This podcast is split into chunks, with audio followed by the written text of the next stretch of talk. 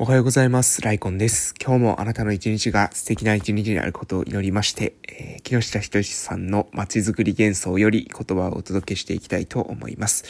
おはようございます。本日2021年の10月の25日月曜日でございます。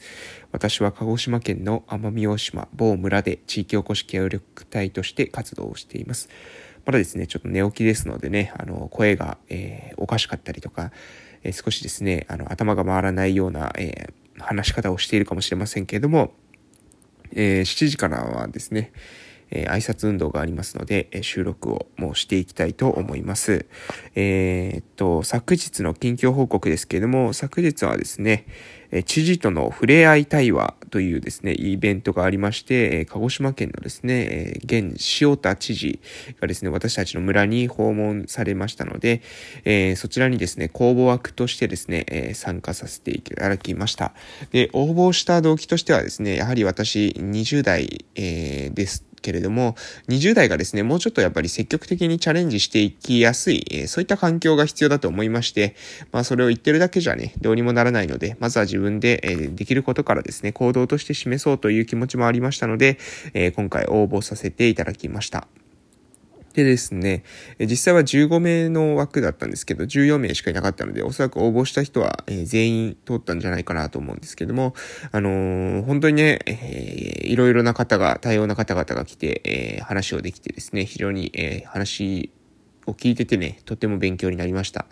まあ20代がですね、もうちょっと、うん、もう、私以外にももう一人くらいいてもいいんじゃないかなと思ったんですけど、やはり、まあ、まあ予測通りといえば予測通りですけど、20代私だけでしたので、うん、まあそうですね、えー、今後はね、えー、変わってくるかなとえー、時代とともにですね、まあ、ここに20代が上がってくるようになってくれば、えー、村もですね、大きく、えー、いい方向への舵切りっていうものがね、できるんじゃないかなと思っています。で、私、昨日の話はですね、えまあ、また考察配信の中でね、えどんな内容だったのか、え詳しくは取ろうかなというふうに思ってるんですけれども、えー、大枠だけはですね、ここでお伝えしようかなと思います。えー、昨日話した内容としては、えー、子供たちがですね、戻ってきたくなる、え村に向けて、え子供たちが戻ってきたくなるに村に向けてということで、えまあ、よくですね、私たちの地域、なぜ子供が戻らないのか、えね、若者が帰ってこないのかっていう話をしたらですね、もうこれ、定番で上がってくるのがですね、仕事がないからっていうこと上がってくるんですよね。で、仕事がないからっていうことから、じゃあ、その仕事がないで済ませていては、えー、お話にならないので、えー、それはなぜじゃあ仕事がないのかっていう時に、えー、ね、産業がない、なぜ産業がないのかですよね。えー、なぜ産業を起こそうと思わないのか。うん、子供たちがなぜ、えー、ここの地元でチャレンジをしようというふうに思わないのかっていう、そこにですね、立ち返って、えー、本質からですね、考えると、まあ、これは私の考えですけれども、それは、えー、やはり奄美大島という、えー、場所がですね、えー、販路が開拓されてないからじゃないかな。えー、奄美大島が、えー、今ですね、今のところ奄美大島からのものをですね、外に売っていくときに鹿児島県に送ったりですね、沖縄県に送ったりして、で、そこ、そこまでですね、女性を受けて、で、そこから先は、あの、普通の販路に寄せるんですけども、まあ、鹿児島、沖縄に、えー、女性を受けて送っているというこのシステム自体がもうちょっとね、あの時代にはあまり合わないんじゃないかなと私は思ってるんですね。なので昨日はですね、県知事の、えー、塩田さんに、えー、私が訴えたのは、え、奄美大島を起点とした、え、国境にとらわれない販路の開拓。これがですね、奄美大島必要なんじゃないでしょうかということをですね、訴えさせていただきました。そしてこれは、え、まあ、塩田知事の返答の中で、え、ブランド化をしていくことも大事だと。え、要するに東南アジアや中国に売ったとしてもですね、えそこではもっと安くでですね、同じような商品があるので、えそこと差別化を図っていくためには、ブランディングをして、えそしてマーケットインの発想でどういったものに、えが求められているのか、え中国やアジアといった、え莫大なですね、成長市場、え大きな巨大なマーケットの中で、えどういったものが求められているのかということを戦略を練ってですね、作っていく必要があるんじゃないか、え作って、え売ることが必要なんじゃないかっていうことをですね、塩田知事言われてましたが、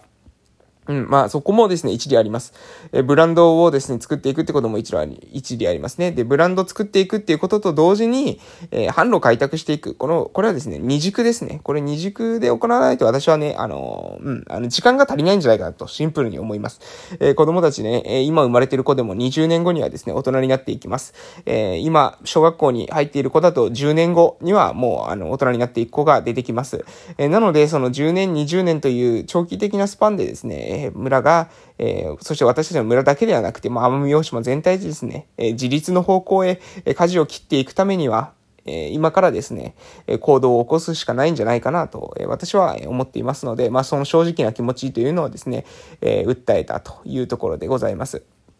うん。やっぱりですね、奄美大島1953年から、えー、1945年に、まあ、戦争が終わりまして、1953年にですね、日本復帰を果たして、そこからですね、えー、今まで、えー、アマシンというですね、えー、交付金を受けています。これは奄美振興、奄美群島振興開発、えー、特別措置法に基づく奄美群島振興開発の関係予算ですね。えー、このお金によってですね、私たち支えられています生活が、えー、成り立っている部分があります。えー、1年間のうちに約200億億円、えー、そういった、えー、ものがあるんですけれども、でもこれに、えー、常に頼ってこれだけでですね、この予算がなければ、えいつまで経っても生活ができないっていうのであれば、これはね、もう戦後、え2023年、令和5年にはですね、もう戦後70年になるわけです。そこでまた甘新更新のですね、を勝ち取っていくっていうことにも、あの、私たちのその、奄美大島の雰囲気はそういう風になってるんですけども、それはもちろん大切なことだと思います。短期的にはそこをですね、勝ち取らなければ、今の時点でですね、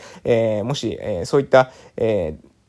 アマシン、がなくなることがあればですね、もう島にとっては大ダメージですので、そこはしっかり加工していくってこと、これは非常に重要なことだと思いますが、でもそれだけにね、頼っているっていうのもね、これはやはり私は危険じゃないかなと思うんですよね。なので、奄美大島、長期的にはですね、自立していく、そのためには、しっかりと奄美大島を起点として国境にとらわれない販路を開拓していく、そうやって、えー、売り先がしっかりと決定してくれば、今度はね、それに、えー、もえー、その販路が決まってくれば、えー、産業です。ですね、地元でチャレンジしてみようという、子供たちのそのチャレンジをですね、バックアップすることにもつながるんじゃないかなと思いましたので、まあ、あの、目先ではですね、何にもならない、えー、私の提言だったと思いますけども、これが10年、20年した後にはですね、えー、それが、え実現していくことが、え望ましいんじゃないかなと私は、え思っております。ということで今日は、えこの辺で終わらせていただきます。あ、えー、ごめんなさい。木下仁さんの街づくり幻想の方へ移らせていただきます。今日の、えー、小テーマは、え、地域が衰退しているから何をやっても失敗するという言い訳を潰してしまう不都合な成功者ということでやっていきます。日本中から公園に呼ばれている上に、地元の市場を知り尽くしている実業家をなぜか地元は呼ばないのです。なぜなら地元の困っている事業者たちが共有するある幻想があるからです。それは人口減少だとか、経済が低迷しているとか、環境要因のせいにして、だから何をやっても失敗するという幻想です。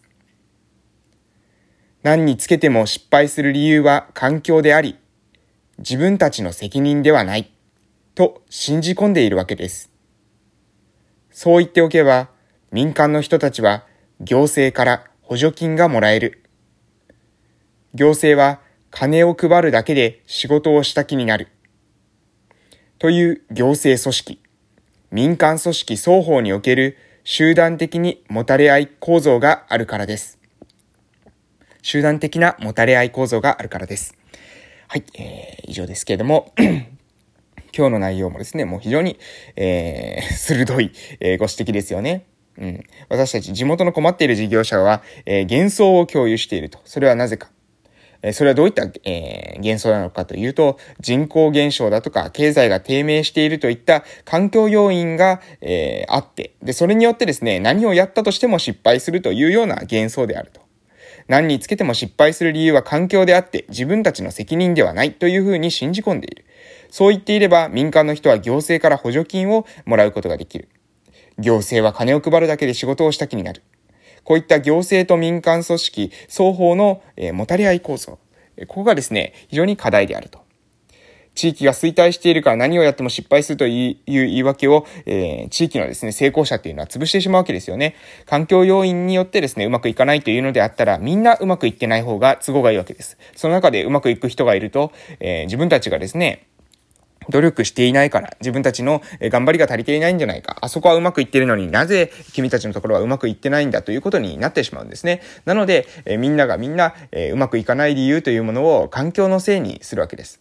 うん。そしてこれはですね、まあ私たちの地域も、まあ、うん、考えないといけない、非常にですね、うん、えー、自分たちも、えー、しっかりとね、このこ、こういった、内容を受け止めないといけないんじゃないかなと、自分たちの地域でも、えこういったことにですね、向き合っていく必要があるんじゃないかなと思います。えもちろんですね、私たちの地域、え台風が来てですね、え作物を作るときにもですね、えそれを出荷するときにも、え妨害されることあります。えね、えせっかく育ってきたものがですね、え台風によってめちゃくちゃにされたりですね、え育って収穫して、それを送るという段階になった時にですね、そこが、えうまくいかないっていうことになったりします。だからこそですね、だからこそ、え今までにない、え自分たちの選択で行える、え販路を開拓していくってことが必要なんじゃないかなと、私は、え昨日主張したわけですね。えこのメッセージというのは、みんなにね、え少しずつですね、まあ、昨日、え来られた方々、え孫が推薦した方々も、えいらっしゃいました。孫が推薦した方々の中には、えですね、各種、え組合の代表の方々もいましたので、そういった方々の前でもですね、え私が言った話っていうのは、えーえー、何ですかね、そこの人たちに、の中の、なんか潜在意識の中にですね、えー、アマシンにちょっと頼ってたんじゃないかと。え自分たちにも、え奄美大島の本当のですね、経済的な自立をするために、え必要なことっていうのは何なんだろうと、少しですね、少しでも、え考える機会になったらいいなと思います。そして今の世代が考えることができれば、今の世代ではもしかしたら変わらないかもしれませんが、次の世代に託すときにはですね、え状況を改善してるんですね。で、こうやった、え改善の助けを渡していくってことが、奄美大島がですね、え自立をして、えでですね、地域が豊かになっていく、えことにつながるんじゃないかなと私は、え信じております。ということで今日はこの辺で終わらせていただきたいと思います。これから今日というあなたの人生の貴重な一日が始まります。素敵な一日をお過ごしください。それでは夕方の放送でまたお会いしましょう。いってらっしゃい